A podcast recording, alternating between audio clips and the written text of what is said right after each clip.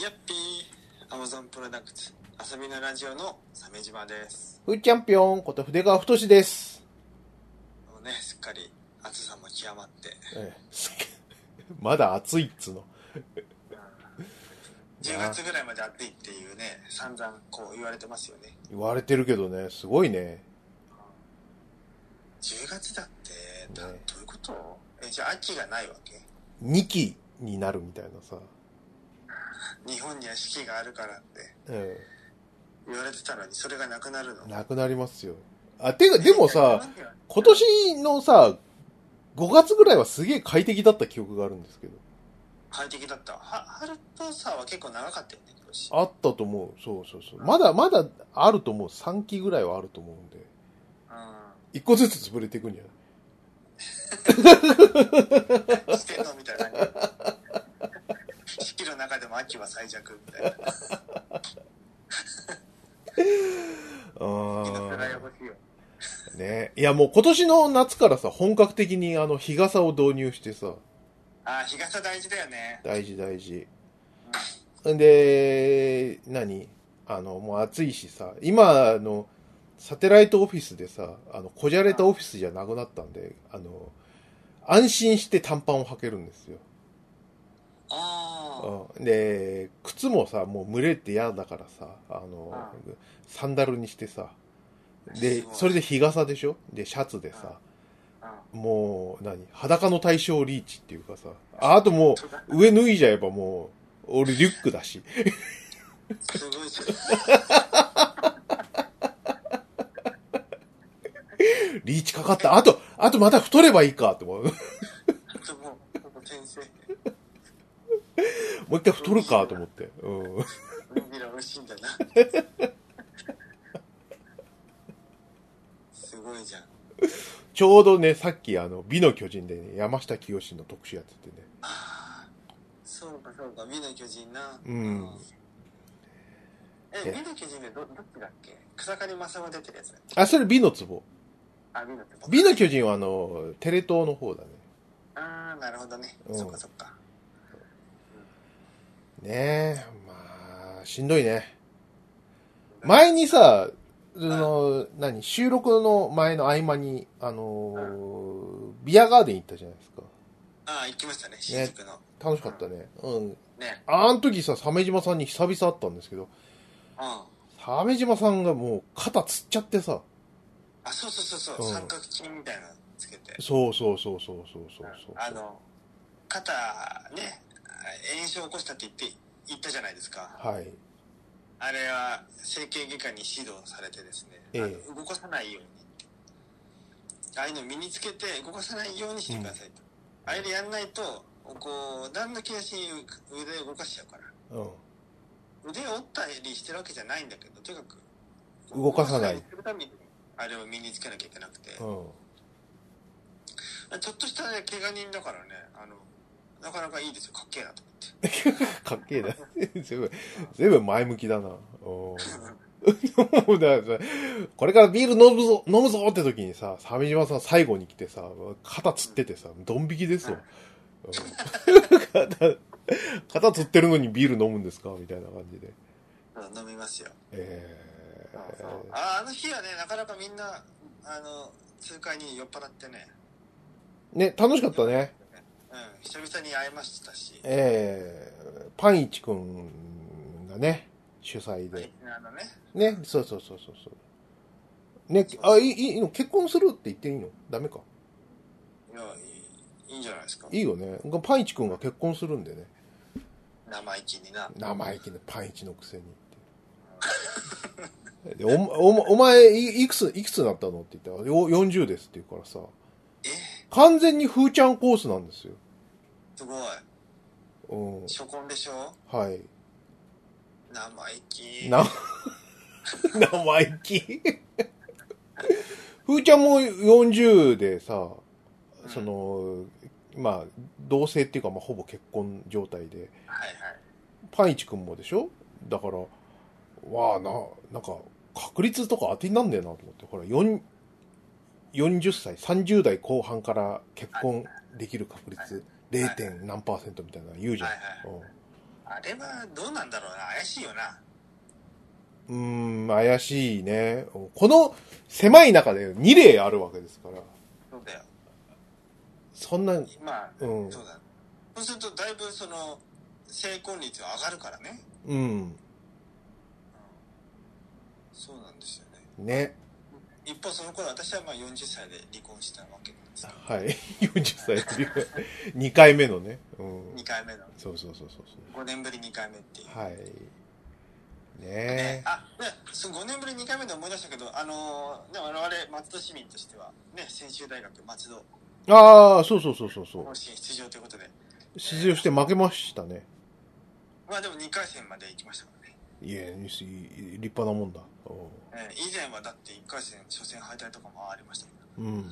とはいえいいですよ。千葉県の強豪校として松戸が立ち上がってきたのすごいね。ここ5年ぐらいでしょうんそれもはいはいは年末は。い。うん。でそれまではね、木更津総合とかはい強かったんですけど。木更津総合は、あの、ふーちゃんの地元の高校ですね。昔、木更津中央って言う言われてたんですけど。ああ、そういう違いが。あの、なんか高校の名前が変わったか。あ併合したんかなうん。英語あったんだな。そうなんですよ。そうです。今はもう千葉の派遣は選抜が結構強いと。はい。選抜も出てるし、春の選抜ね。うん。夏の甲子園も出てるし、ということで。いやー、残念でしたけれども、とにかく出場できたのが良かったじゃないですか。ね、ま あ、ね鮫島さんが大、逆転負けというね。あの、ツイッター改め X でさ、なんか実況してるから、こいつ、郷土愛あるなと思って、感心 してた。ありますよ。だから何しろね、近いんだよ。歩いて行けるぐらいのところにあるから、うん校舎が。はいはいは家から見えるところにあるからさ。い。うん。あ頑張っとるな、自分たち。つって。そっか。郷土愛。地道北松戸で降りてく学生さんとか見かけることもあるしね。うん。うん。やっとるかそらねんな、郷土愛あふれるさ、松戸愛あふれる鮫島さんがはいはい、引っ越しするっつうじゃないですか。あ、そうなんですよ。もう松戸遠いん で。リモートワークとかがね、まかり通ってた頃は良かったんだよ今、今、フル出勤フル出勤。なりますよね。ええ何なのと思って、もううんざりですよ。正直、あのさ、うんいやいや、あの、何テキストベースの指示はね、あの、む難しい。ああ、はいはいはい。うんまあ、ビジュアルを扱うものとしてはね。はい。うんねだからまであ、もそうなる運命じゃないとは思いますけどね。鮫島さんはさ、リモートなくなるときついのはわかるよ。あの、う片道、どんぐらいかかるんだっけん。1時間半。 ?3 時間、往復で。往復3時間。わあ。だからゲームできないわけ。うん。なんていうか、な、何もないのよ、俺には。平日 は。何もないな。 俺には何もないんだって。平日はもう行って帰る。はい。で、帰って、ね、身支度して、風呂入って、寝る準備して、ね、うんちょっとこう、はじまきこうとか見たらもう寝る時間だよ。うん、まだ、お前はまだ見てるのか、鉢巻き子。 うん、見てるけど。見て、見てるけど。まとめサイトと8番は見てるよ。そっまか。とめサイト速報プラスと8番見てる。うん。巡回してるから。大体わかるよ、これ世の中の ことが。ダメなやつ。 まあでも、人数でそんぐらいね、その、何その生活はさ、もう、大日本そば打ち茶い以来じゃないですか。もう、会社で仕事して寝るだけとかさ。酒も飲めないからね。す、すさんでますよ、ある意味。うん。健康なんだろうけど、脂質はあるからな。はい。ね、でも、あれだな、も、持ち家っていうかさ、あの、いずれお前のものになる家から出るという。ああ、まあ、家賃は払ってますけど。ね。 出ます。家賃、家賃結構高いんだよな、お前の。高いんだよ。うん。 それの直前に住んでた 3LDK の家よりで高いんだうよ。ん。なぜなら 4LDK だからなんだけど、うちょん。っとさ なんかちょっと違うなと思わない違う、お思う。えって思うよね。うんいや、別に入れないわけじゃないけど、え 値上がりしてますけど。ねね値上がりして駅から遠くなってるっていう。そう駅から遠くなる。はい。また高低差も増えてですね。ええそうなん帰でりす道よ。、登り坂がきついんですよ。ええブレワイだったら、あの、あ、ここはパラセールで降りようっていう感じの、あ、ねそうそうそう。かなり高い高低差がありますからね、鮫島さんのご実家はね。うん、高低差がある。たるええ庭にタヌキが出るからね。はい。こんな場所 で。ね。えーでもあれじゃないあのーお父さんお母さんいらっしゃいますし、まあ、鮫島さん長男ですから、はいはいあれかなと思って、揉めた、揉めたのかなと思ったけど、そんなことはなかった。ないないない。あの、そんな長期間行くわけじゃなくて、まあせいぜい長くて2年ぐらい。うん。ちょっと、しょ今の職場にいる間はぐらいの感じで。そっか。うんいいの2年とか言っちゃって。もうちょっと長いくや、なわるか。んない。うん。もうちょっと長くなるかもしれない。うん。 あ、まあ転職の含みなわけね。2年ぐらいで。でできればね、ってう。いうんできたらですけど。そっで今の職場も、あの、あのー、チームが変わって、仕事しやすくなったんで、うん。まあまあ落ち着いてはいて、まあ、いや嫌な気はしないんですけど、そっか。まあ、いちょっとね、あの、落ち着きすぎるのも良くないじゃないですか。うんうん。なんかこう、常に目先を変えていきたい気持ちは失いたくないという か、あるでしょ、そういうの。まあ、ね、別に、何変わる必要なければいいんじゃねえのとか思うけどね。まあままあ、あ鮫島さんの思い次第だけどさ。うん。うん。ねそうそうそう。より良いところに行きたいわけね。まあ、当然だよな。うん。あのー次の住まいはどの駅からも遠いんですけど、うん。その代わり職場まで歩いて30分、自転車で10分ぐらいああ。なんで、自転車通勤して、うん。で、通勤時間のロスをね、こう防ぐと。いやー、3時間が20分になるのでかいよ。でかいよあね。ーえ、だって2、2時間40分ってさ、かなりのことできますよ。できるよ、そうなんですよ。うん毎日クリストファー・ノーランの映画が見れるぐらい。嫌だ長いよ眠いよえ今、第何回そうなのこれ。しかも古いな。なんでいずっと毎日インセプションを見なきゃいけないのもうちょっとあるでしょテネットですらもう理解しちゃうぐらい。う。うん。うん時間ができる。テネット分かりましたよ、私。ねああ、なんか勉強に使うってことそうそうそう。とは思ってんのよ。ああ、いいね。 CG の勉強をね、しようと。おおやるかでやらないかはまだ分かんない。ー。いやー、でも、重要だなと思うよな。うん俺もね、あの、何その、最近ちょっとあの、絵の方、また勉強し直しで。ああ、うん偉い。。やってるやってる。うん。あのーもう CG はね、しまあ、仕事で触ってるから、あの、うん何家帰ってまで別にフォトショップ開きたくないみたいなのがあってさ。ああ、はい。うん。今、あの、手帳にね、あの、なんか、いろいろ書いてますよ。ちまちま普通にあ、それ通勤中ってことと。うんうん。あのー、通勤中は何もしないけど、家帰ってから、その、お絵かきて。手帳みたいなやつ。ええー、すごいね。にさ、あのーほら、うちの奥さんが、ほら、あの文房具マニアでさ、ああ。それにね、あの付き合ってるうちにね、あの俺も手帳買ってみようかなと思って、買ったやつが割と、気に、お気に入りのやつでさ、お気に入りになっちゃって、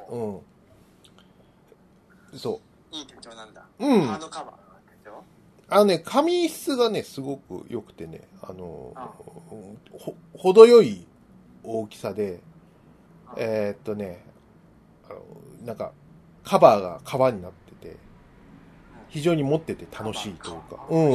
そうそうそう。なんていうか普通のなんかルールーズリーフとかしょぼい感じじゃないのよ。うんうんううん。ん。なんだっけな、あれ。も、えっ、と、モレスキンだっけな。名前。あ、うん、すごいやつよ、モルスキン。あ、知ってるあのー、うん。なんか立派な文具屋さんに売ってるやつよね。そうそうそうそうそうそうそう。あ、これ、モレスキンで合ってた。よかった。モルスキンってちょっと、え、その名前でいいのって思うよね。うん、なんかね、うん。え、そんなの大スキン丈夫が漏れちゃった大丈夫。あれに妊娠しちゃう。西し エッチ、エッチなやつエッチなやつ漏れちゃう。漏れてますよ。エロ漫画のタイトルかなみたいな。そういうのではなくですね。あの、いい、いいでしょ高級感ある。これの黒のやつ今使っててさ。ああ、渋いね。うん。一冊が結構するやつだよね。そうね、ちょっと高い。2000円ぐらいですのかに1円ぐらいするんだ。ね ?2000 円いくらか。うん。立派なやつだ。そいいじゃないですか。う。俺、でね、やっててね、なんか、いいなと思って、あの、プラス色もつけたりとかさ、でアナログでね。うん。はいはいはい。そう。ええー、アナログね。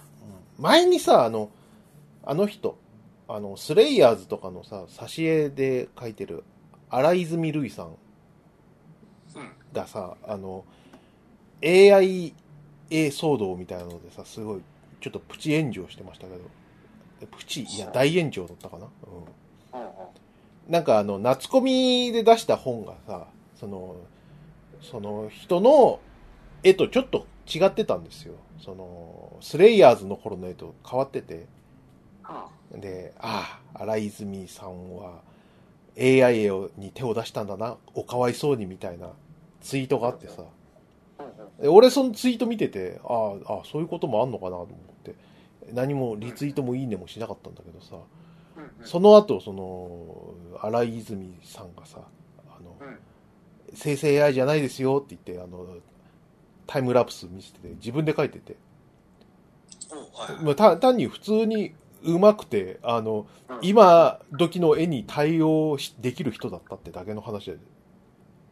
あ今風にね。そうそうそうそうそうそうちゃんそうと。アップデートできてるぞと。そう。で、あとは何あの、絵柄もさ、あの、絵絵描きだったらみんな変わるけど、その、そうね。うその当時の絵のまんまでの認識でさ、いる人には絵が変わった。はいはい豪快に変わった。A、i なんじゃねえのみたいなところで、その、誤解があったみたいですけど。あーまあ、それかまたバズり目的かみたいあなー感じなんだけど、そう俺もチラッと見たとき、あ、これ AI か、うん、そうかもな。それっぽく見えるから。なあ、ええっぽくね。うん、そうそうそう。せい、だからさ、なんか、CG の絵をさ、もう、き極端に、こう、綺麗に仕上げられる人ってさ、もう生成 AI に、ま、間違われるクラスなんだなと思って。ああ、綺麗すぎて。そう、うん。これは辛いよなと思ったな。うん、そう。なんかちょっと、あの、アナログの部分ってあった方がいいんだろうな、とか、その騒動で思ったね。うん。うん。あの、僕ね、ありよ。ありだよね、それは。カプコンのほら、あの、うん。み見た線、見たパイセンもさ、はいはあの、し色紙とか、なんか、プライベートだと油絵とか書いてんだよな、あの人ね。いはい。うん、すごいね。うん。油絵とか書いてるしさ、前に話聞いたらさ、なんか、あの、何デッサン教室ってあるじゃん。はあれに、あれに行くことにしたんだとか言ってさ、お前マジ、お前マジかって。い。嫌味か貴様ってならない。いや、三垣様。裕次郎みたいな。いや、三垣様。そうだよ、だって、デッサンニュースの先生、ど、どんな人か知らないけど、うん。ね、美大生とかだったらさ、全然相手になんないじゃん。うん。ね、まあ、マジ、マジかって、三田さんって思っうんてさ、聞いて、まあでも、あの、まあ、絵の鬼だから、まあ、そういうこともあんのかなと思ってさ、その後話聞いたんだよ。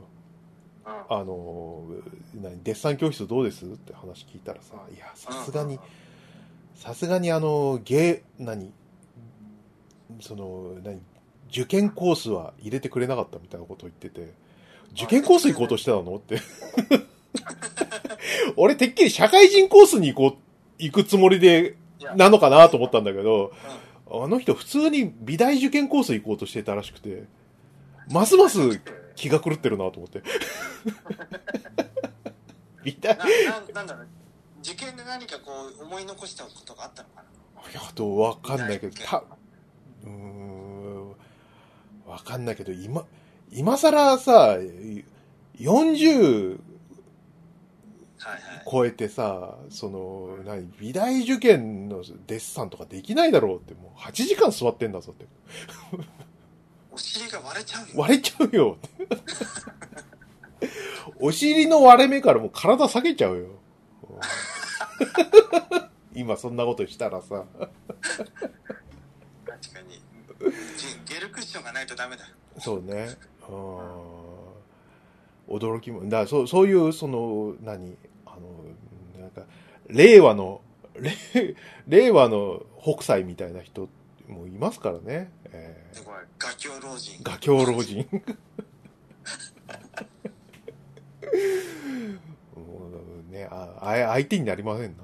まあ、それは、そんなはともかくさ、ちょっと、うんアナログで絵描けるのかっこいいなって思ってて。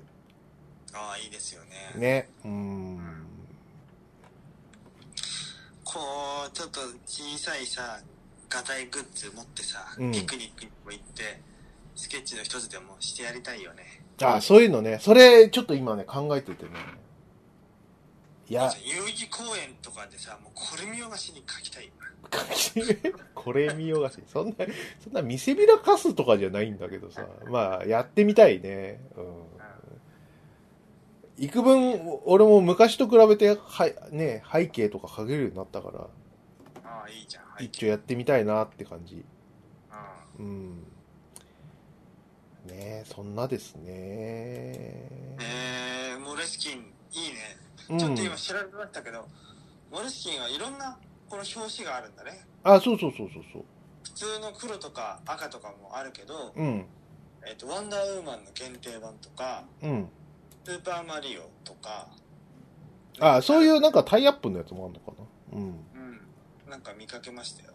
調べてみたら。ね。で、なんか、罫線が入ってたり、無地だったりとか。そう。俺は無地の使ってる。うん。まあ、確かにスケッチするなら無地の方がいいよな。まあね、でもどっちもいいかな。経線あっても絵描いてる人いるし、それもね、それで結構味があっていいんだよね。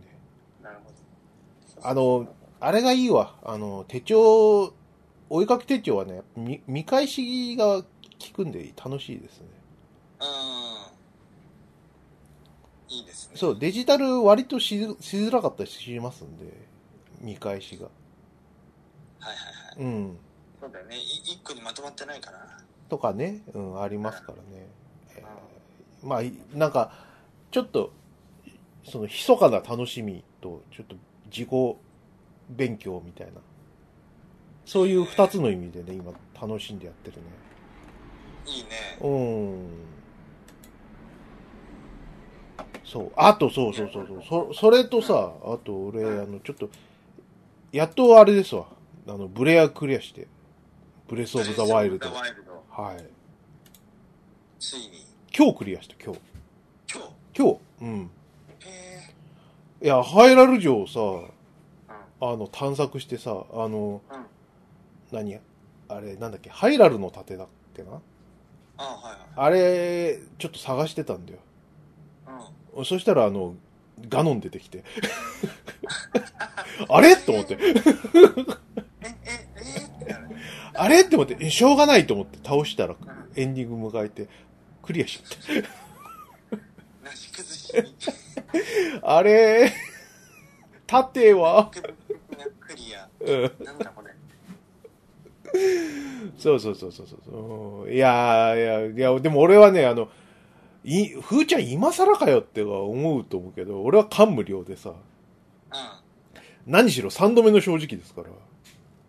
ついにね。そ偉いな。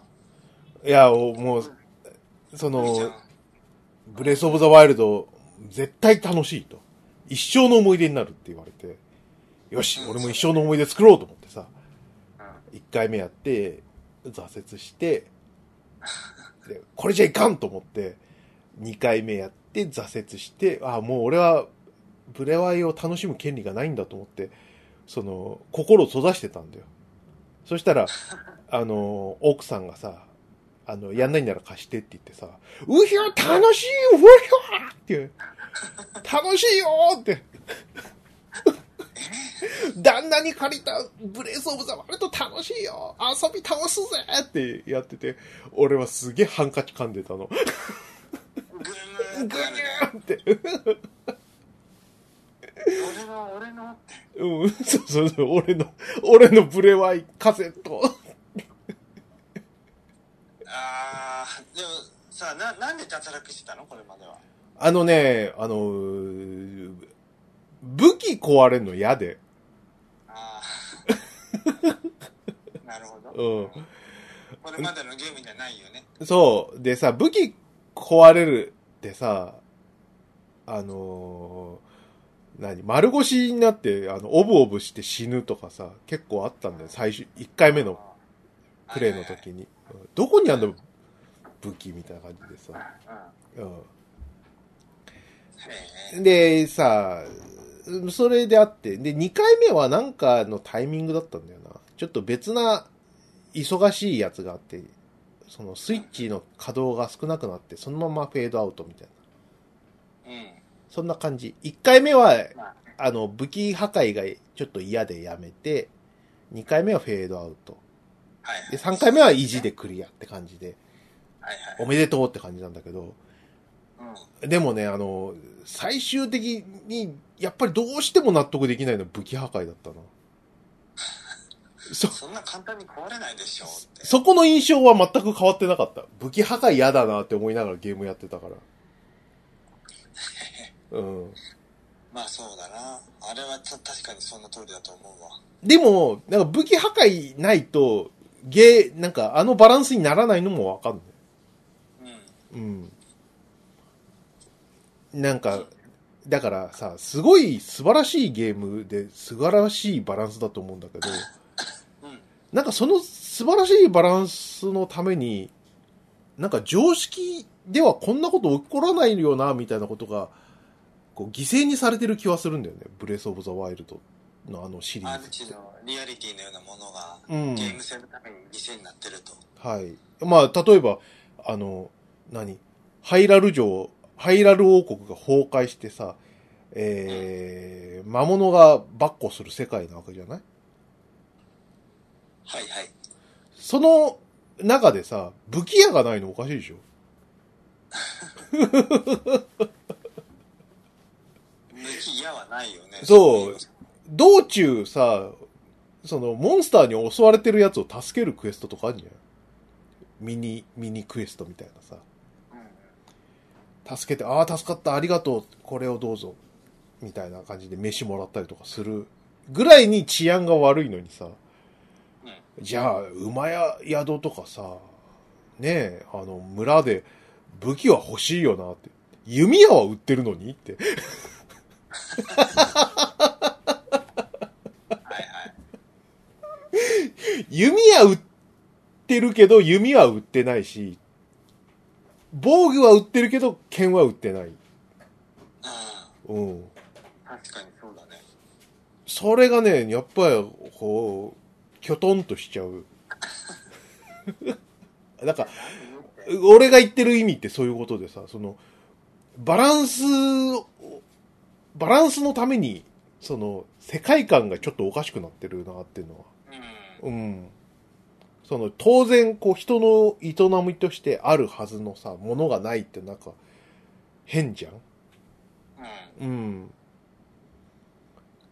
そうね、えーなんでってなるね。引っかかりを持ったまま、こう、プレイすることになる。うん。でも、ゲーム性とかさ、面白さはもう、100点満点以上なわけじゃな確かに面白いよな。い。ね。これ、難しいよね。うん。うん。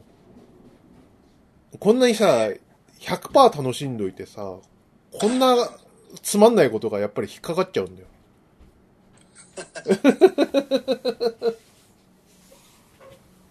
だから武器をさ、壊れなくしたら面白いのかな。まあ、100歩譲って、俺さ、クリアして、さ、考えてたんだけど、100歩譲って、破壊したものを修復できるはありだなと思って。破壊はしょうがないよ。うん。だけど、鍛冶屋に行って直すはあっていいでしょ。ああ、うんいいかな。そう。あのーいくつかの伝説の武具はさ、あの、作ってやるよみたいなやつがいるいるからさ、うんうんそんな感じで、何刀鍛冶みたいなやつに直してもらうみたいなのがあれば、あの、一応、こう、村に帰んなきゃいけないさ、その、リスクとかあるじゃないだから、いいいんじゃねえかなと思うんだけどね。うん。ね。ね。うん。あ、武器全部壊れちゃったから、一旦、いいとこまで行ったけど、村に戻らないと、みたいなうんところかな確か に、むしろ武器壊れてない、くれない方が、面白いかもなと思うね。ね。うん。冷めるよね、確かに。まあ何ね本。も何本も持ってなきゃいけないでしょうん。そう。それも、やっぱね、不思議だよね。もう、その、最終的に何、十何本剣持ってるわけじゃないうん。用途に合わせてね。そうそうそうそうそう。まあ、盾も弓もさ、うん。うんそこはいいのかって思うし。そうですね。うん。それな。そこはいいのかっていうのあるよな。いや、ゲームだからさ、その、ある程度のところを、その、何デフォルメするのは当たり前のことだと思うんだけど、うなんかそういうなんかノイズがあるおかげでさ、何本も剣持てることすらなんか疑問に思えてきちゃったりとかするんだよ。ふ普通だったら疑問に思わないことを。うん。ん。なんでってなっちゃう。そう、なんでってなるんだよなでもめちゃくちゃ面白かったよ。うんティアキンいつやろうかなぐらいの 焼きはもう買ったのいや、まだ、あの、ちょっと、ゼルダ続いてるんで、 うゼルダ続いてるっつっても、あの、ディスクシステムのゼルダの、その次はブレワイなんだけ ど。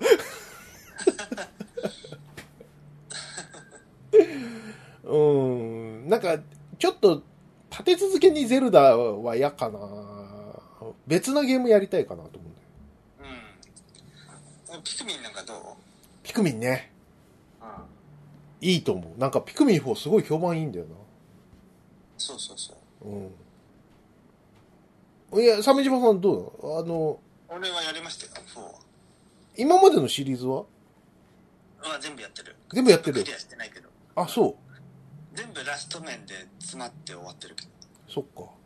え、どうなのその、あれから言って、4は、どんぐらい最高あ、最高って言っていいんじゃない楽しかったよ。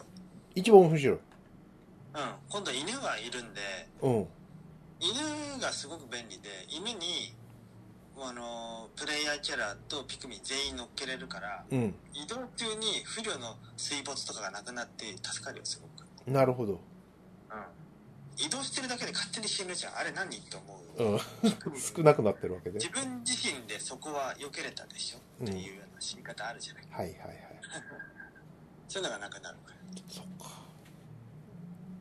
いいなぁ今ね、ちょっと、その、ピクミンもいいなって思うんだけど、あの、FF やってみようかなとか、ちょっと思あってた 16?。 16かオンラインか。14か。 14オンラインってちょっオンラインゲームのやつと、うん。あー大丈夫あれああいうのあんまやんない方がいいと思うけどなんでえハマりすぎて社会性なくすみたいなさすがに、さすがにそこまでハマるとは思えないけどな。うん。でも今ほら、だって、何初期の頃とか、初期のやつから始めたらさ、もうチュートリアルみたいなやつでしょそうでもないのかなうほぼ一人でやれるやつじゃないん、ほぼ一人でやれるやつ F14 があの、その、初期のさ、その、クエストとかって、そうでもないのかなああわかんない知らない多分そうだと思うんだけど。そっかそれか、ええーっと、何、最新作 16? 16。うん。やってみようかなねあれ、全然話題にならなくて。うん。画面写真見てもなんか、なんか暗いなって。なんか暗いな、なんだこれ。暗いな。よくわかんないっていううん。印象のものだけども。まあね14か、あとは、まあ、ストリートファイター6か、ああ、ストロークいいじゃん。うん、や、楽しそう、あれ。ね、うん、今度、タートルズパックが出るんだよね。ね、 すごいすごいちょうどいいやつとコラボしてきたね、また。あうんーメトロシテ。もうィの地下にいたんでしょあの仮面忍者が。マジで違そうのい設定なんだ違う、そう、そうじゃないのあわかんない。うん。細かいとこまでは見てないけど。ね。へえ。いいね。あの、体験版はね、やったんです、ストロークの。ああ、そうん。すごい良かった。あの、なんか、あの、バカバカしくて、あ の、OL となんかバトルしようぜって言ったら、いいわよっつってバトルになったりとかするのはすごいバカバカしく て。ワールドツアーモードを目当てでやりたいなって感じ。う。はいはい、ワールドツアー楽しそうだよな。ね。うん。ねうん。買いたいなそんな感じ。ゲーム楽しいな。久々やると。そうなんだよ。うん俺もさ、引っ越せばゲームする時間も増えるかもしれないよ。うん FF12 をクリアできるかもしれないはい。わけですよ。うん。 やってんの ?FF12。いや、まあオープニングまではね。やってねあらゆるハードで買ってるからね、はい FF12 は。え今度こそやろうっていう。ーコレクションですよ。えもはー、や P、え、あ、PS2 とうん FF12 は2回出てるでしょなんうかんリメイク版。インターナショナルナショナル版みたいなやつ。どはっいちも持ってるし、うん。 PS3 でも買ったし、うん PS はリマスターだったっけな ?PS3 のやつは。うん。買ったし、スイッチでも買ってるし、うん。 スチームでも買ってるよ、確か。大体買ってんだよ。大体やってない。大体。それはもう、それはもうこれはもうやっぱり通勤してたらできないかはいはいはら。リッチでできんじゃんって言うかもしんないけど、い。うん。そこまでしてやりたいもんじゃないし、はい。ね。そうですね。やっぱね、潰していかないとそういううん高庫の憂いを立っていかないと。 そうだな。あーいや、でも、鮫島さんが FF12 クリアしたらなんか謎の感動があるな。ついにやったよ。うん。そう。な、なんかちょっとあれっぽい感じする。なんか、アマゾンプロダクツ最終回みたいな感じするけど。え、ちょっと待 って。配中なの。えいや、なんかもうその、アマゾンプロダクツ最終回、FF12 クリアしたよって。ありがとうって。ー、20年越しぐらいになるじゃん、そ れね。クリアしたら。え、だってもう、鮫島さんだってあれじゃん。最初の奥さんのさ、あの、うん。から夜逃げした時にさ、あの、うん、ゲームボーイアドバンスやってたけど、それが FF12 の外伝みたいなやつやなかったそうそうそうそうそう。うん。あれ何年前だだから。あれ、いや12、3年前。うん。もうそんなに経つかうん。そうか。ねファイね。ナルファンタジータクティクス A2 ね。 A2。そうそうそう。それそれそれそれそれそあれ FF12 の世界観の作品だからね。れ。ね。うん。それをね、あの、松戸駅のね、あの、改札前でね、あの、腕が、あの、押しまくった桃みたいな感じになった、 ああの、どつき回されてるからね。鮫島礼二少年がですね、あの、ゲームボーイアドバンスやりながらね、あの、風ちゃんを待ってたんですよね。そうそうそう。本当にね、じ、児童相談所 あ、案件でしたから。。 DV による。うん児童相談所扱いうんでしては、本当にあの、絵面は。えやばいよな、あれな。ーそれ以来のね、あの、FF12 の因縁はね、人間ですあの頃からやりたかった。でも家のゲーム機で遊べないから。うん。いう感じだったからね。ねうん。いいよな。そういう、うん、やっぱやっといた方がいいよな。やっといた方がいいよね。うん。ね。あーまあ、あのーあれですわ。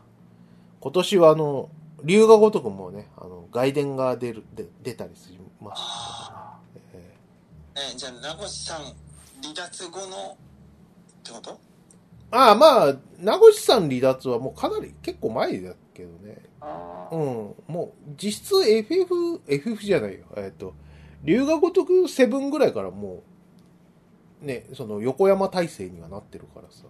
あうん。まあ、べ、便宜上、その顔みたいな感じだったけど。うん。ー。なるほど。そう。ああ、だからその、名越さんがいなくなった初は、ロストジャッジメントじゃないキムタクの方の。ああ。うん。そうか。そう。うんうんうん。なるほどね。ね、龍が如くセブンもね、あのーあれですわ。桐生ちゃんがまた主役で引退、桐生ちゃん引退とか言ってたけど、また戻ってきましてね。え戻ってくんのかい。ー戻ってくんの回なんですけどね、本当にね。えーまあいい、いいんじゃないかなって感じ。あのートレーラー見たけど、あの、昔の龍が如くっぽい内容だったんで、多分旧作ファン向けみたいな感じなんじゃないかな。おうん。そうだね。じゃあ、遊びやすいんじゃないああ、これ知ってるみたいな。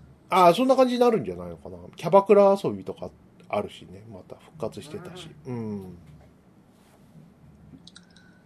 なるほどね。楽しいんだよ、キャバクラ経営が、あの、龍が如くシリーズは。経営。経そう営楽しそうだな。経営面白いんだよね。うんうんなんかさ、なんだっけな、龍が如く2で、あの、キャバクラ経営のサブイベントあるんだけどさ、その、桐生ちゃんがさ、その、うん。行きがかり、成り行きで、こう、キャバクラの経営をやることになって、で、その、女の子の扱いみたいなのをもうちゃんとやんなきゃいけないわけよ。うんうん。うん。その、この子は体調が悪いとか、ご機嫌斜めだとか。で、飲み会をセッティングして、その団結を深めようみたいな。やるとイベントシーンが発生したりとかするわけ。うん。うん。うん、で、その、そのシーンがもうめちゃくちゃ面白くてさ。うん。女の子、キャバ嬢、キャバ嬢、キャバ嬢、おじさんみたいな感じなんだけどさ、その、会話の QTE みたいなのがあるんだけどさ、うん。女、 そうかなんか、女の子がこういう、これこれこういう話題になって、で、桐生ちゃんが、それはそうなんじゃないか、みたいな話するんだけど、あの、どの選択しても、割と桐生ちゃん無視されるんだよね。 それがすげえリアルで面白くて。リリーちゃんですら。そう。で、みんな頑張ろうおーって言うんだけど、微妙に疎外感があって、すごい良かったです。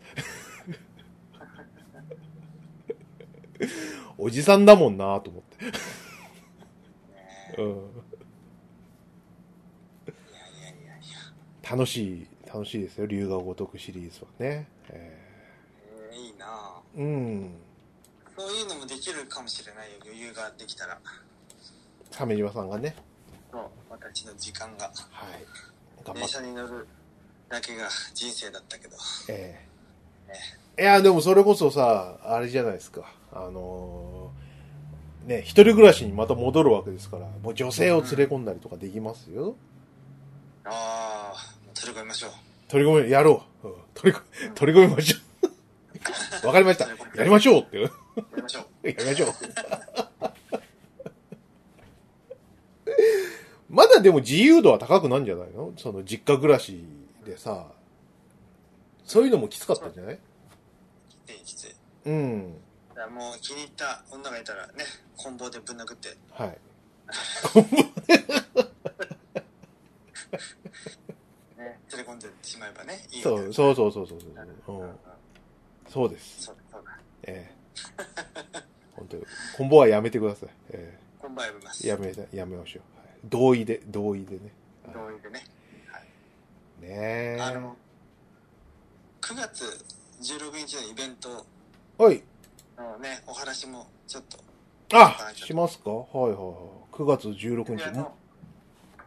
あの渋谷のロフトナインでやるというやつですけれどもうん。 9月16日、えー渋谷のロフトナインで階段とネットラジオの歴史とこれからというイベントを、えー、乃木ツアールというネットラジオとうん我々と、僕は怖くないという0年代にデビューしたネットラジオの生き残り勢がやるねイベントトークイベントやりますから、はい。えー私のツイッターのアカウントの固定ツイートにこう情報があるんで、あのーぜひそこからアクセスしてチケット購入してください。で、ああ、もう俺、でもなー、離島に住んでるから、見に行けないよっていう人もいるじゃないですか。はい。そんな人にも、うん。配信チケットというのがあって、えご自宅で我々のイベントを楽しむことができると。え。うん。そういうね、最新のハイテクを駆使したイベントをやりますからね、ぜひ。さすが、吉田会長はね、行き届いてる。うん。うん、イベント慣れしてる。慣れてるね。慣れてるね。惚れ惚れするね。ねえうん。我々は約、えー8年ぶりそんなになるあー ?7 年ぶりか、2016年だから。 ?2016 年。あ、そだよね、もうちょっと後にはやってるかな。う。ももうちょっとやってるか。う、やってるような気がするけどやなっ。てる気がするね。うん。うん、で、あのーまあ、以前はね、ネイキッドロフトでやってたんだけど、もうそれがないので、はい。で打ち上げもあるんですけど打ち上げの告知はまだ先になりますが、はい。新宿のうんあたりでやろうかなみたいなイメージでありますね、うん。うん、でえーっと我々イベントでは物販もやろうと思っていて、まあ、これまでも物販では大体ぶイベント物販用特別収録エピソードっていうのをあやってるじゃないですか、うん。それを販売しようかなと。いいね。でやろうよこういう時のためにう、ん。 USB メモリーを買い込んでて、約20個あるんで、うん。イルカのあの、超クソダサ USB メモリー。 イルカの USB メモリー。 ダッセー。超クソダサいやつが、うん激安 S- USB があるんで。うん。大丈夫それ。うんな、動作、動作するかなね。うん。それがちょっとな。じゃあ、それで、あれか、0時、ふとしのパジャマパーティートークを。うん。パジャマパーティートーク。 内緒の話をするか。うん。あお前好きな子いんのなあ、 やめろよ。お前から言えよ。なんつって、そういう、こう、アイドル的なやつをやっちゃおうか。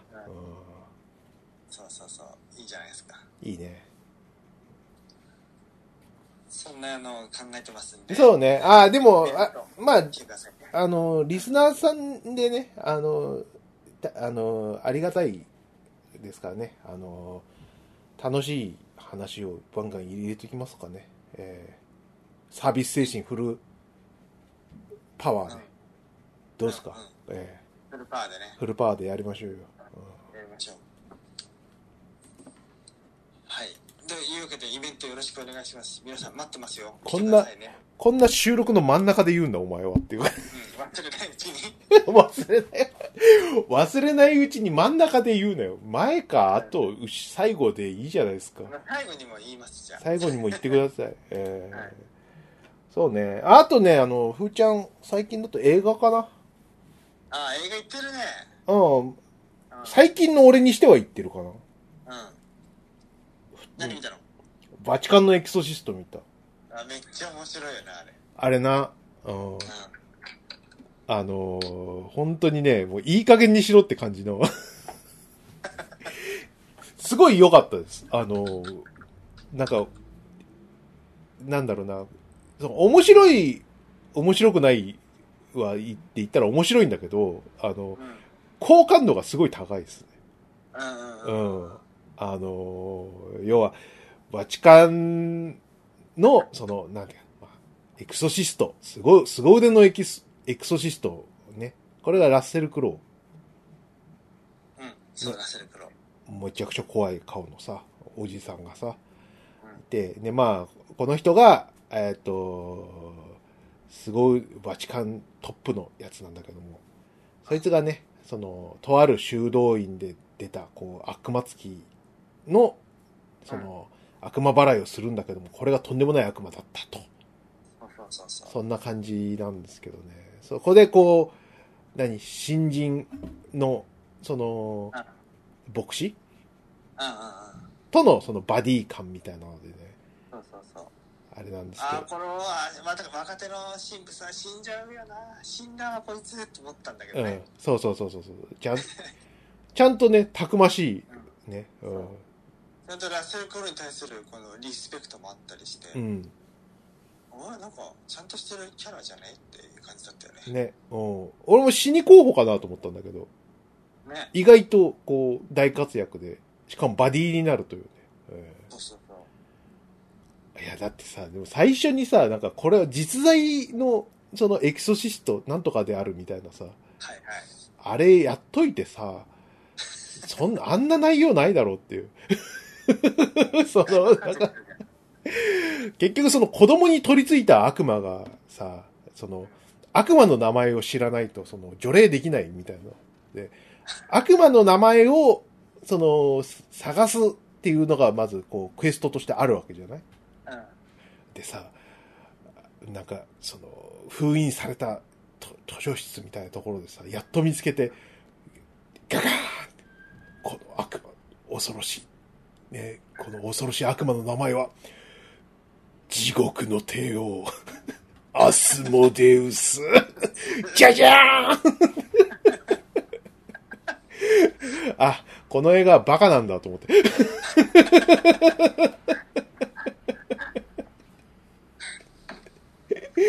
地獄の帝王じゃないよ本当にね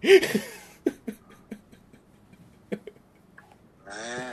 すごいね、なんかね、あの、そこら辺の展開からね、あの、絵がすごい、なんか、長い号の絵に見えてきて、長い号、コミカライズしてくんないかなって感じの、うノリノリで描いてくれそうな感じでね、すごい良かったです。えん。ねーうん。え。いや地獄の帝王、超いいよー。ねえ。な。うんさ地獄の帝王って言ってんのにさ、お話の最後にさ、うんあとは悪魔は199いる。あれでももう、な帝王いくついんのみたいな。それも良かった。うん。本当に、あの、何あのー続編の、続編を作るバッファーが広すぎるっていうのすごい良かったね。すごいあと悪魔、このレベルの悪魔、あと3体いるとかさ、そんなんじゃなくて199いるっつうの。どうするんだよ。ちょっとスケール感も長い棒っぽいな。うん それがね、すっごい良かったですね。本当本当に、マジで、あの、199作作ってほしいです。バチカンのエキソシスト、よ、あの、沖縄死闘編とかそういう感じで。大きな人ね。いや、だってその、世界各国にいるわけでしょうん。 散らばっちゃってる。るわけでしょうん。うな、やってほしいよ。うん。おいで、あの、柴田理恵さんと共演してほしい。ん。ああ、ついに。うん。日本のエキソシスト、ね。ねえほ、ほぎわん。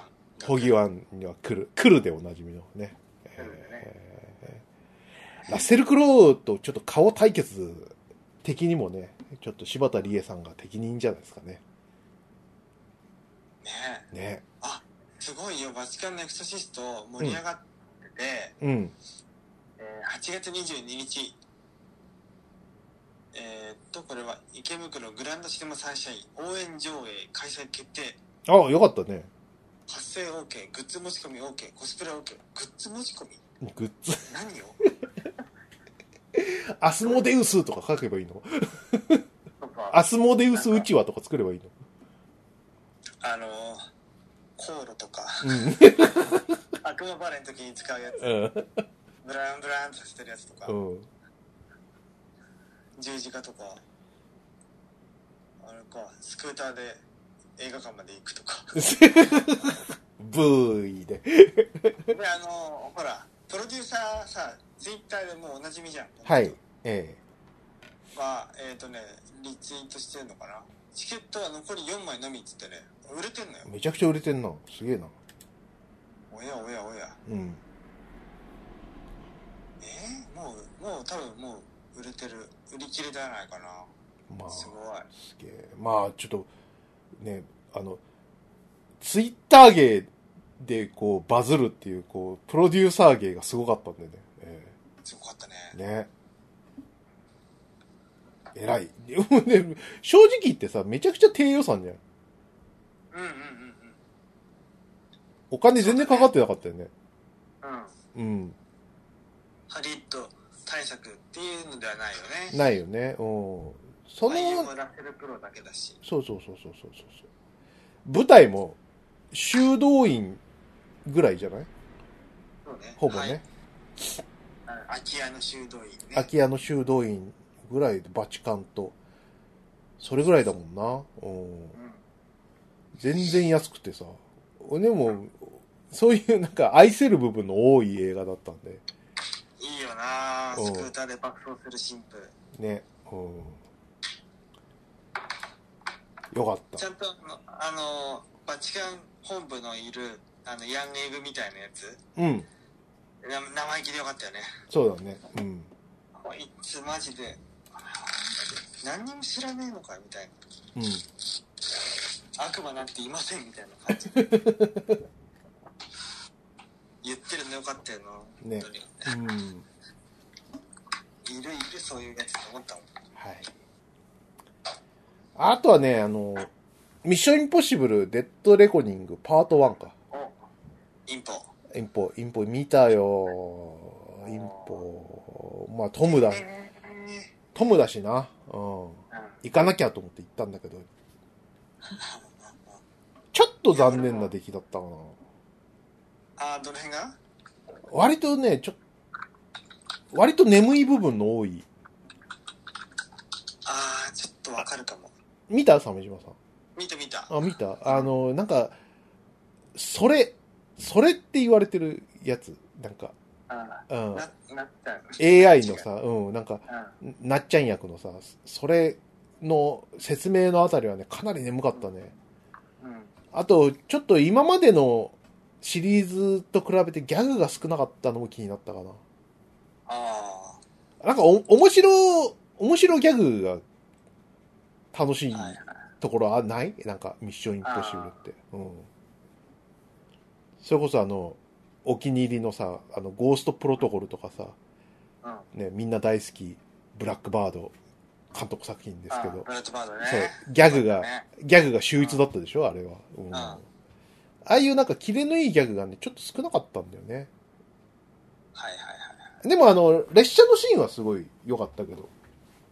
はい。うん。列車のシーンは、ねえ、橋から落ちそうになっちゃったりとか。うん。そう。あそこの、あの、危機のくどい連続みたいなのはすごい見応えあったんでね。あそこでやようやく取り戻したって感じで。うんうん。いやもうさ、その、列車がさ、こう、落ちかけの列車をこう、登んなきゃいけないわけで、その、うん。はいはい、そうだね。トムとヒロイン、今回のヒロインの子がさ、それがもう、何、食堂車とさ、なんかいろんなやつがさ、その、落ちそうになってて、その、油がガッシャンガッシャン、びっしゃびしゃだって、火がゴーゴーなってみたいな、わざとらしい演出いいよな。 最高だったね。うん。燃えたり。あそこは笑ったわ。うん。うん。ああいうの大好き。そう、ああいうの大好きだし。ああとは、その、カーチェイスの後でさ、まあ、ギャグ部分で言うとね、はいはい。カーチェイスの後にあの、手錠から、手錠にこう、ハンドルをつけられちゃったトムがさ、無理やりうんハンドル外してさ、うん脱出したんだけど、こう、地元の経営ポリスと鉢合わせそうになった変にこう、ごまかすシーンとか超面白かったけど、うん。はいはいはい。ああいう、あんな感じのギャグが、もうちょっと欲しかったなぁああ、なるほうどん。ね。そうだね。ね。あと、その、何あの、撮影時期から考えてさ、あの、い、今回の見どころのさ、あの、崖から飛び降りるあたりはさ、うん。 すごいなんか、あの、ブレワイやったのか なみたいな。その崖から飛び降りる的な意味で。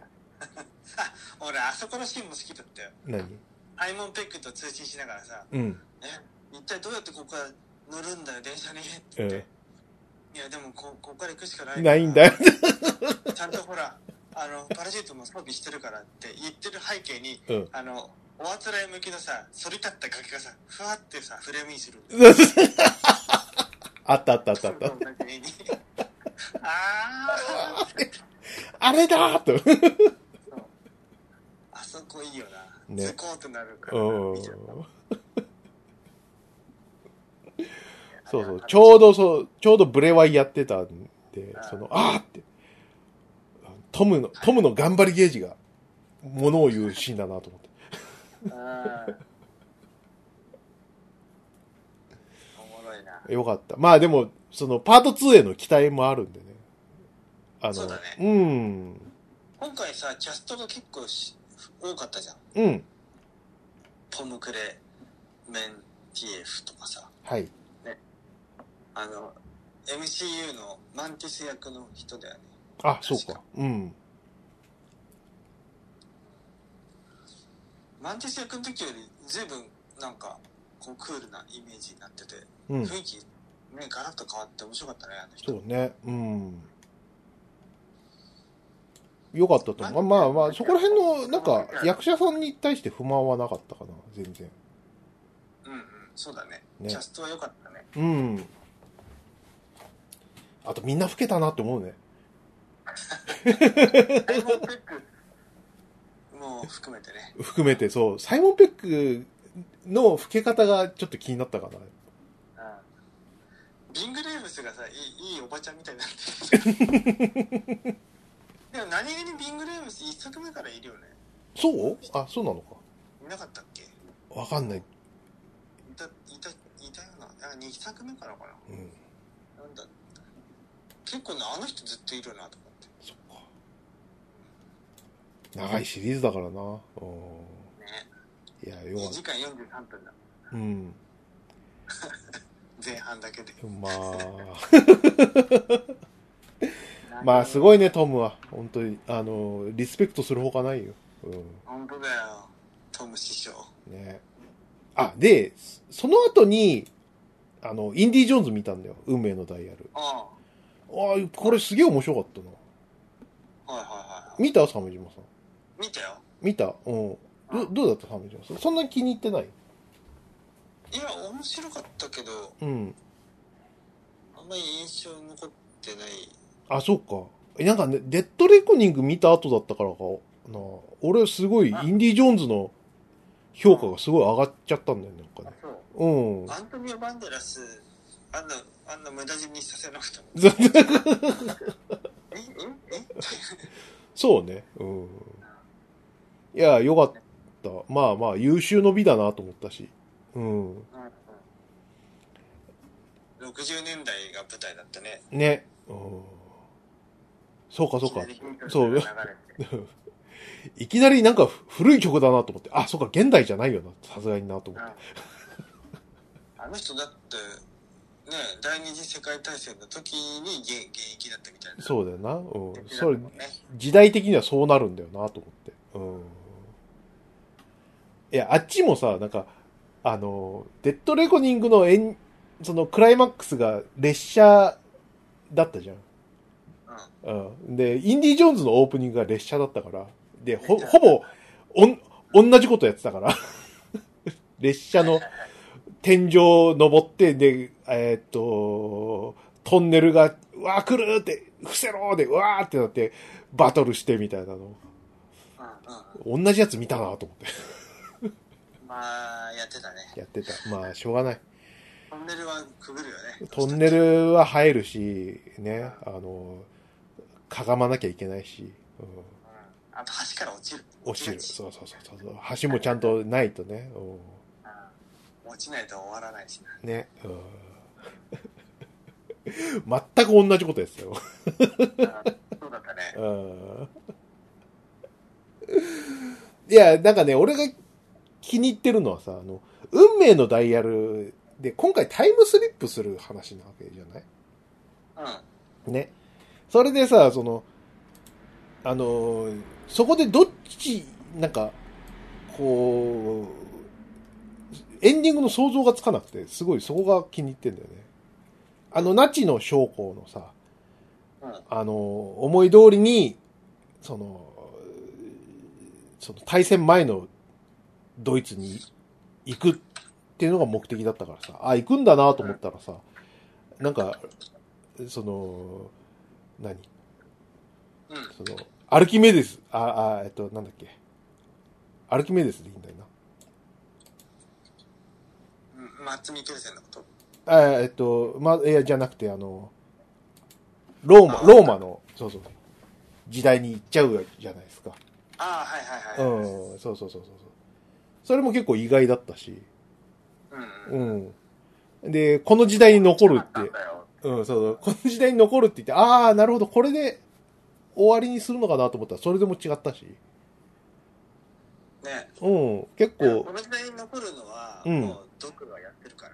うん。 どこかあ、そういえばそうだった。うん。な、でそれをさ、なんか引っ叩いて現実に戻したのも、ああ、なるほど。奥さんいいたよな、もう、そういえばと思って。うん。マリオンだっけ。そう。うん。確かにこれを、な置き去りにして、向こうで幸せに死にましたは、ちょっとやばいなと思って。そうだよね。ね。うん。 息子いつの間にか死んでるし。息子、シャイアラブーフ、確うん。かに、今更呼べない感じ。 今更よどうしてんだろう、シャイアラブーフ。うんでも、でも、うまい生かし方だったよね。息子を死んで、意気消沈して、ね、もう、そうだね。そうだね。生きる気力をちょ、ちょいなくし気味の、ね、老教授って、なかなか良かったですよ。そうだね。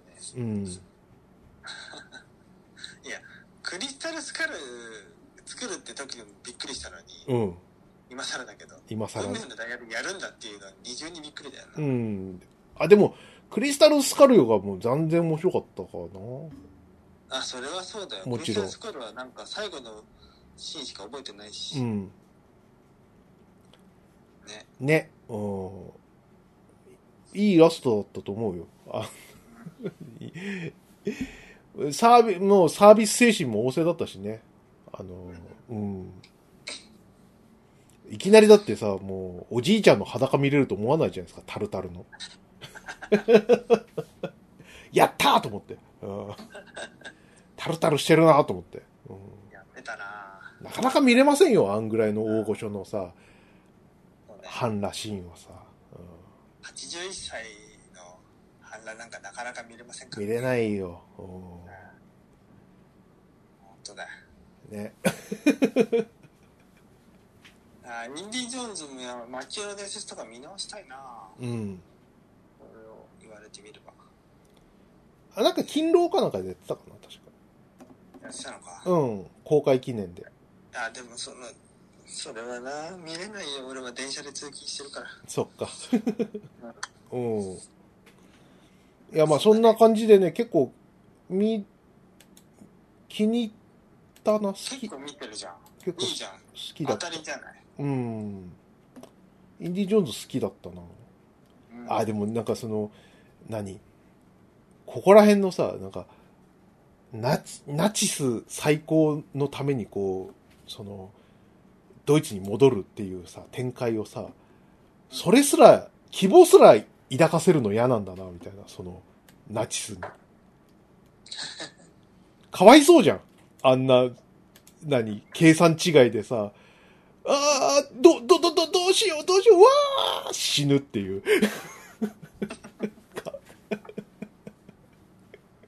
じゃあ待ってなな。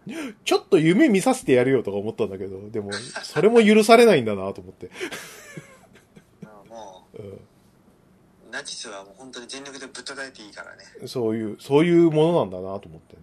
うん、一縷の望みもやらんみたいな。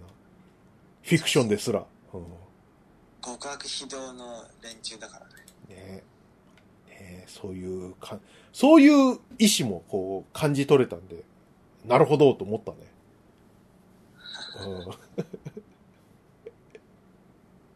うん、まさか、だってさ、そんなさ、その、何あんな戦国自衛隊みたいな展開になると思わないじゃん。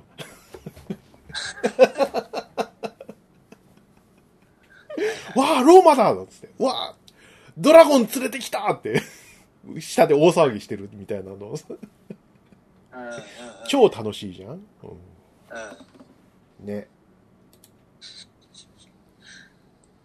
いやー、いいですな。ね。うん。よかったよかった。あとはね、あの、ちょっと、あの、あれ、あれも見ましたよ。あの、なんだ、君たち。君たちの2回目見て、見に行っどういうことあた。IMAX で。うん。あ。見に行ったよう。ん。うんあ君のたち、はどうそう、お奥さん2回目見たいって言うから、じゃあ行こうか。はいはい。うん。行ってきた。うん。あ2回目はね、安心して寝た。うん。あ、そう だね。眠いよな、あのでね。も、やっぱそうだよな。あのーその理由はね、明確、あの、明快ですよ。うん。それは、あの、宮崎駿が全部手書きでやるって言ったじゃないですか。うん。全部手書きなんですよ、あれは。CG 使ってないわけですよ。はい。もののけ姫ですら使ってたのに。うで、あのー何嫌がらせみたいにさ、難しいカットが連発なわけじゃないん。モブシーンみたいなやつ。そで、さ、アニメーション映画で難しいシーンがなんだっつったらさ、群衆シーンと長回しじゃん。う。うん。群衆シーンと長回しの多い映画は眠いよ。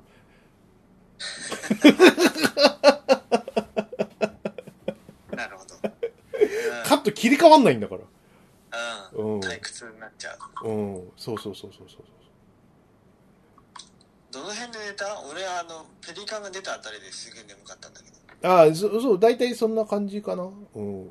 あのー、キリコさん、ロー、ローキリコさんうん。と、えーっと、館に入るあたりで、うー、うんうんううん。そうだね。うん。ーっていう感じになって、 うん。それで、あの、一回目起きた時には、もう若いキリコさんが出てたんで。 で、あの、金の門が、あ、あい、あ、タブー破ってる奴がいるなんつって、あ、ここら辺なかと思って、うーんってなって、カクッって、パッて、 その、その繰り返し。気持ちよかった。うん。そそうそううだなそう。うん寝るよな、あれ。 そう。で、いいんです。で夢の話なんで、夢の話でゆゆ寝て何が悪いって話ですからね。いや、悪いよ。そうそうそう、そんな感じで楽しんでさ、また、お意味は分かんなかったんだけど、一緒にね、あの、文芸春秋買ってきて、う鮫島さん読んでないと思ってさ、ん。うん。えっとね、どれだっけなあ、ちゃん、ちゃんと、あれを入入れておけばよかった。あ、ありました、ありました。こん今作の、えっ、と、佐賀監督の本田武史さんうん、ゆうって書いて武史って読む人ですね。えー宮崎駿監督との真剣勝負。君たちはどう生きるか作画監督が明かすと。うんうんうんうん。で、その、何えっ、と、今回のその、口説かれた経緯とか、あの、制作の秘話みたいな話を、その、対談形式で話して、あの、インタビュー形式で話してて、はい。で、今回前編で、あの、次回後編があるみたいなんで、ほぜう。ひぜ週ひ。刊文春で。えええあの、有名なのがさ、その、エヴァン、新エヴァンゲリオンとー。被る、そう。そう、被るんで、当時カラーの社員だった本田武史さんが、うその、なんや、あのー困ると。ん。うん。俺、カラーの社員だしって。で、安野秀明に、あの、宮崎駿と鈴木敏夫が談判しに行って、あの、うんこれからし試合が始まるっていうのに4番バッター取りに行くようなもんだってすごい怒られたっていう。いや、そりゃそうだろう。 そりゃそうだって。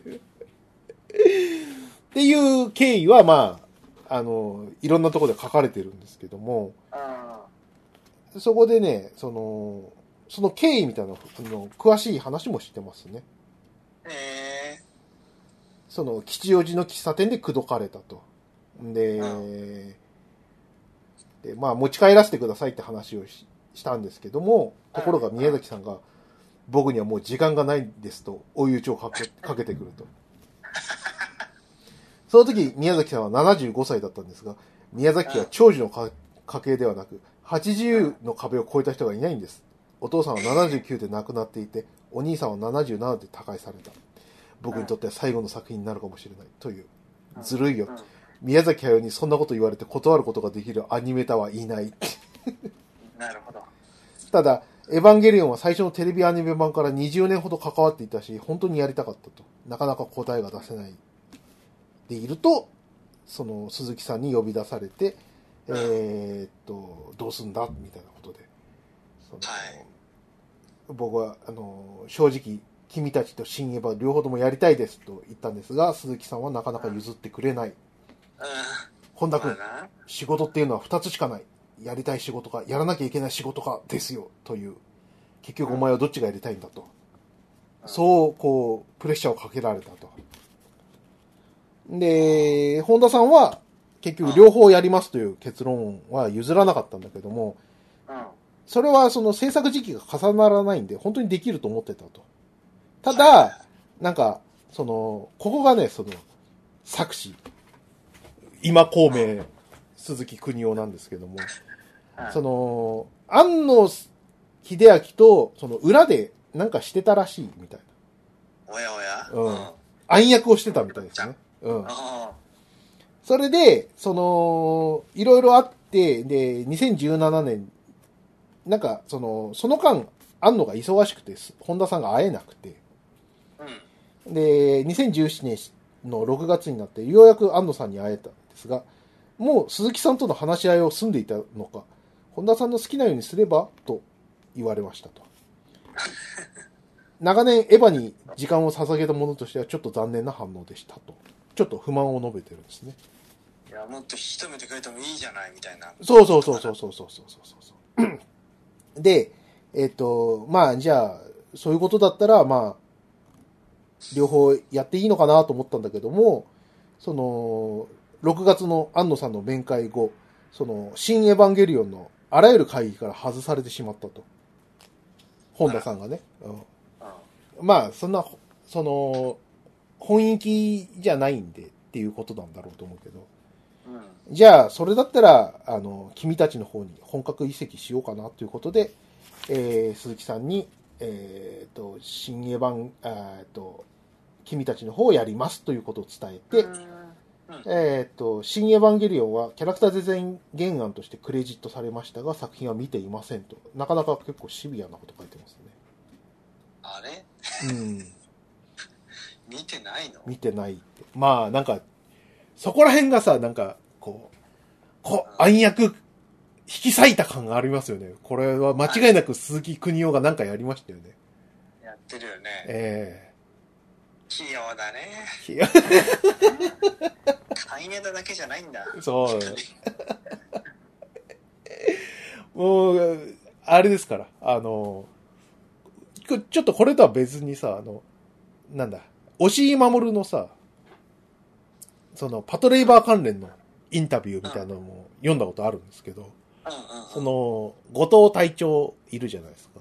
うんうん。その、特にあの、映画版の、パトワンの、あの、後藤隊長顕著ですけど、うあの、後半ものすごく働くじゃないですか。暗躍するじゃないですか。あの、ん。うんうんうんうん。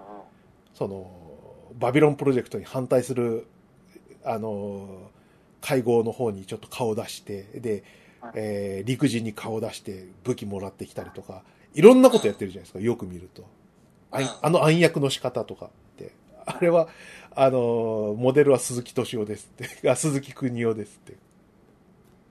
あれ、年あ、あ、敏夫、敏夫。ごめん、邦夫って言っちゃった。うん敏夫ですって言ってたんで、マジか。うん。あ、あのインタビュー覚えてたんで。あ、これはつ、ながるね。うん。これは、こう、工作したなって感じで。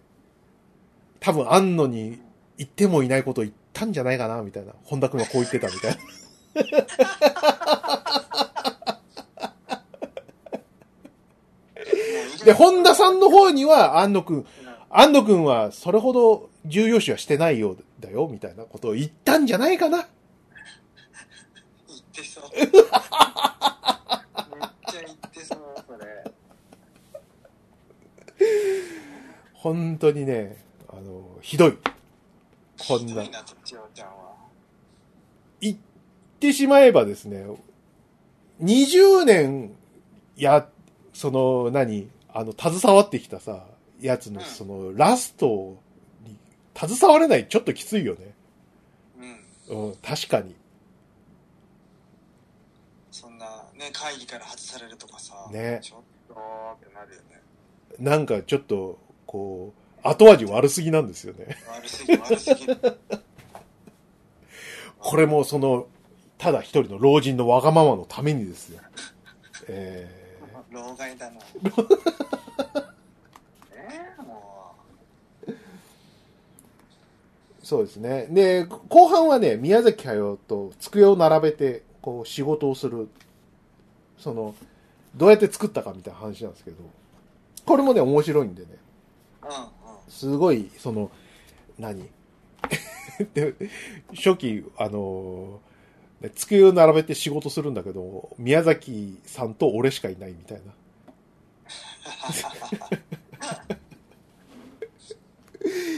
いや、嫌な職場だなと思って。で、スタジオジブリは、あの、パソコン持ち込み現金ということで、なんだよ、それ。嫌な、嫌な職場。うん。ね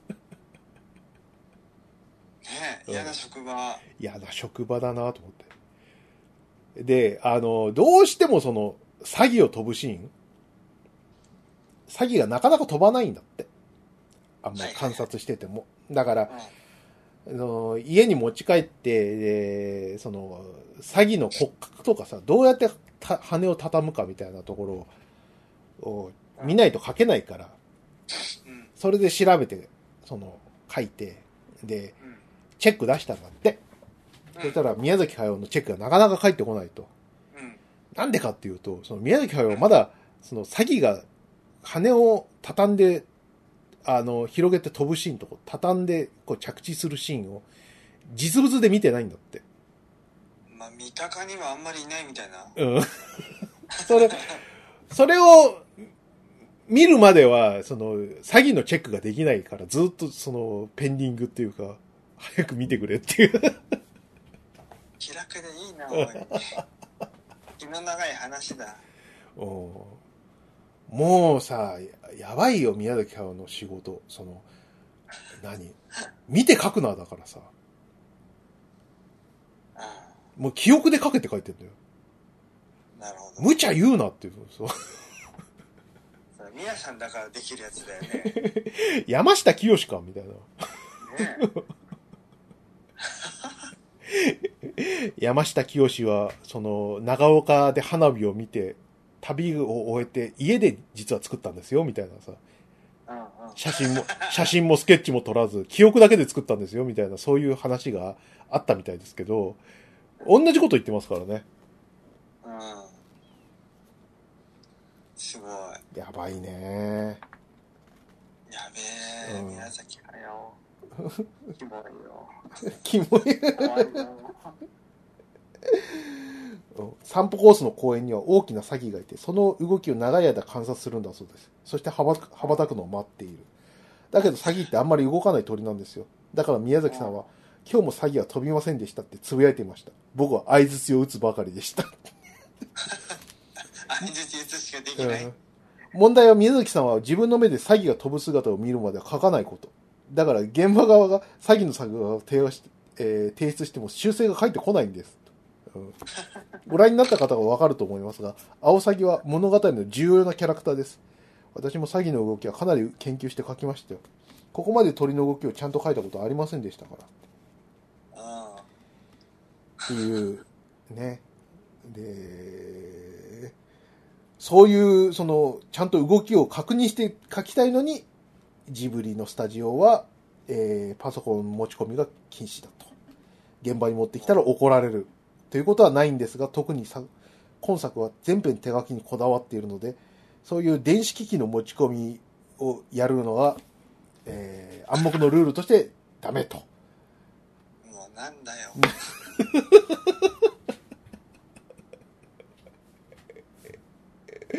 あのさ、あの、宮崎駿、東映動画時代時代でもさ、別に、その、ビデオチェックはあったと思うんだよね。うん。そうだよね。ね。うん。いや、すごいね。ただ、その、やっぱりその、本田さんとか、あと、その、エフェクターとして、その、大田、大平信也さんとか、まあ、凄腕アニメーターが全員揃ってるんで、うん。そこら辺の凄腕アニメーターの、その、シーンに対しては手放しで褒めてたと。ほその、何えっ、と、火事のシーンは、その、大平信也さんという方が担当されました。アクションを書かせたら右に出る者がいないというすごいアニメーターです。ね、通常は原画マンが上げてきた原画を作画監督が修正するんですが、大平さんの絵は直すところが全くないと。まあ、私は少し整えるぐらいの作業しかしておらず、えー火災のシーンは大平さんの絵がそのまま出てますと。う。あのシーンはへ宮崎さんすごすぎますと手が、ま、手放しで褒めてました。え。そういう、もう80超えて、そこら辺のもう色気がムンムンであるということも書いてますね。いやー。すごいな。えー面白いね。なんか、そういうね、なんか、あとね、なんか、その宮崎駿の老いの部分とかも書いてたりとかして、このインタビューはすごい面白いですよ。その、週刊文春のうん。例えばね、その、えーっとね、波が寄せて返すシーン、えーっと、波打ち際のシーンがあって、そこはね、普通に OK がもらったんだけど、えーどうも気に入らないと。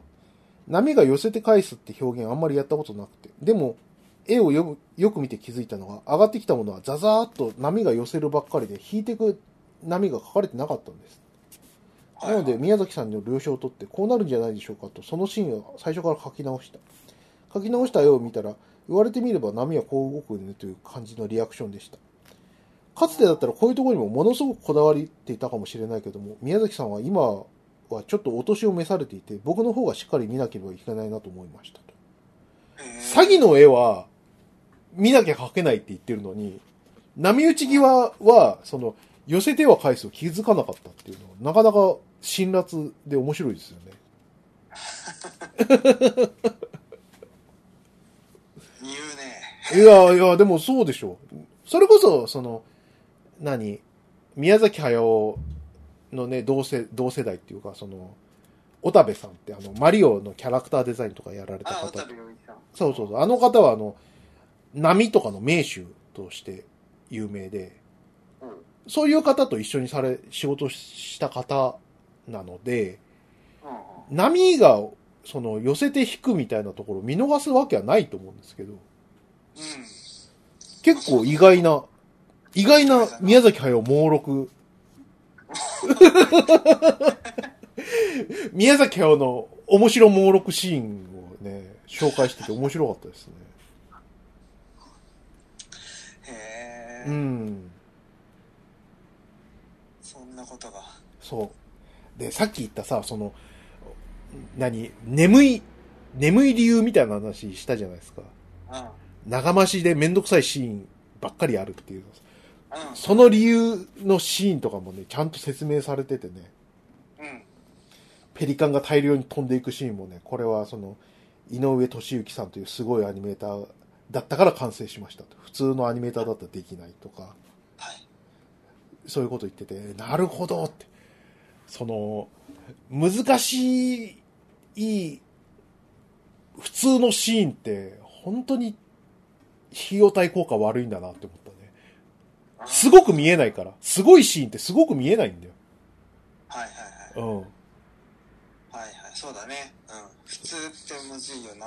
普通、普通、いや、あの、懸念味のあるさ、かっこいいさ、アクションって、それは、それも難しかろうけどもね。よくその、YouTube とかに上がってるさ、アニメーター、あの、マットテープ、マットみたいなやつって、うんうん。激しくかっこいいシーンがやっぱあるじゃないですか。はい。その、ベクトルとしては逆だよね。難しくて、めんどくさくて、あまり、こう、印象に残らないシーンばかりが残るという。 それを作るために、こう日本中の凄腕アニメーターが集まって、ううんうん。そうだったね。スタッフロール。ん、ね。まあ、それでも、ベストメンバーじゃないとかいう人もいますからね。あ、そう。はい。そうですか。そうらしいですね。うん。まあでも、おおよそ考えられる限り、ね、あの、素晴らしいスタッフ集めて作られた、こそうだう、ね眠たい映画っていうことですね。眠いんだよ、ただ。えただ それは当たり前に難しいことを長回しですごいやってるからです。ええそれはやっぱり、その、宮崎駿のやりたかったことなんじゃないその、アニメーター宮崎駿がさ、うん。うん。うん。そう思うとやっぱりちょっと見え方は変わってくるよね。はいはい。うん。と思っちょっとた。うん。へーえぜひ、これはあの、なんか、後編もね、あの、絶対面白いから、あの、今あるやつ買っといた方がいいかもしれないですね。ーああ、新刊文集ね。そうそうそうそうそうそう。楽天マガジンにあるな。そっか。あ、それで見るのもいいね。それで見てもいいかもしれないねな。。うん。っていうことでした。おーええいやいや、充実してるね。そうですね。まあ、そんなとこかな。あとじゃあ映画ほら、うん。今、さあ、バービーと、もう話題ですけど、いろんな、わね、面で。あ、そうですね。えあと、忘れがちですけど、リボルバーリリーもかなりこの、いいらしいよ。えはいはいはい。ああ、あれだ。綾瀬はるかちゃんが。そえう。えうなんかあるらあのーいつ、いつの間にかこう、アクション俳優になってたっていうね、綾瀬はるかがね。うん。そうだね。そう。だから精霊の森火とか、とかすごいアクションやってたし、うん。あのーあれか。あれがし、あのーなんだ、八重の桜がさ、ああのー、合図の話だからさ、あ。幕末のうん。うん。あのー何会津城でのその立てこもりで、その、何日本最初の女性スナイパーみたいな役だからさ。そうだったんだ。そう、あれ、あれとかすごいかっこよかった。うん、行きたい。うんあ、俺も見たいんだよ、リボルバーリリー。なんか、あの、結構、ある意味、こう、放吉っぽいところもあると。 ええほうきちっぽいところ。放吉英子さんの漫画に出てきそうなええ要素もあったりということで、 行かないとね。いかないとだなと思って。うん。うん。バービーとリボルバーリリーは見なきゃいけない気がする。そうだね。あとは、トランスフォーマーはね、うん。ありますよね、今ははい。あれもいいんじゃない見ても。うん。そうだな、見るもんいっぱいあるな。うん。まあ、夏休みだからね、今、そ世間うねは。。ああ。映画はいろんな、その、人気作品が集まってるんでしょう。はい。ということで、そろそろいいですかね。じゃあ、鮫島さん、改めて、じゃあ、イベントの告知をお願いします。はいはい、わかりました。えー我々 Amazon プロダクツと、えー、ノギザール、怪談ネッえー怪談ネットラジオの「僕は怖くない」という0年代のネットラジオ生き残り勢が語るトークイベントこれが9月16日ロフトナイン渋谷で行われます、はいでこれの情報は鮫島の、えー固定ツイートにリンクがあるんでそこからえーっと配信チケットを購入したり、えーロフトナインのページに行って、えーチケット購入することができるんでぜひお願いしますとはい。生き残りですね。もう他はみんな死にました。えあ死にたいとー死にたいと。はいもうネットラジオリンクもう本当にみんな死んじゃった、えー全員死にました。えはいーはい。ねえなんでねぜひ来てください。あえのー乃木津 R がイベントやるのは初ですよねほなんでえっとそうそうそう前に勤めてたあの品川のねゲーム会社の先輩から乃木津 R その人も聞いててう。うん。いや本物の東横名人見れるの楽しみだよっていうあのメッセージ来ましたよああ、そうですか。いや、その人も来るんだね。よかったね。来るういんや乃木津様々だよねそっか。まあ、いいですね。えうー、そういうレアな、レアですかね。アマプロのイベントももうレアになりましたけどね。ねですねまあ皆さんあれですよあのコロナ明けですからね間空いてますよイベントなんてうん。ねそなんでう。ね、あとはもう何あの、テレビタレントの吉田会長がいますからね。ねえ本物のラジオもついに出たというねー、はい。内田会長はあのなんだっけ TBS ラジオ出たよねあ、出たうん。うんあのパイパイデカミちゃんのやつにはいはいはね名前なんだっけあの番組い。知らない。あわかんないわかんない。何 ラジオショーの裏のほら最近、あの、俺、爆笑と移住委員会聞いてないんだよね。そうか、うん。まあとにかく本物のラジオに出たりしてたわけでそうですね。まあまあはいまあまあ。お楽しみにということで。なんで皆さん、ふるってご参加ください。はーい。お待ちしてます。じゃあ、今回も終わっていきましょう。うい、亀島でした。筆川でした。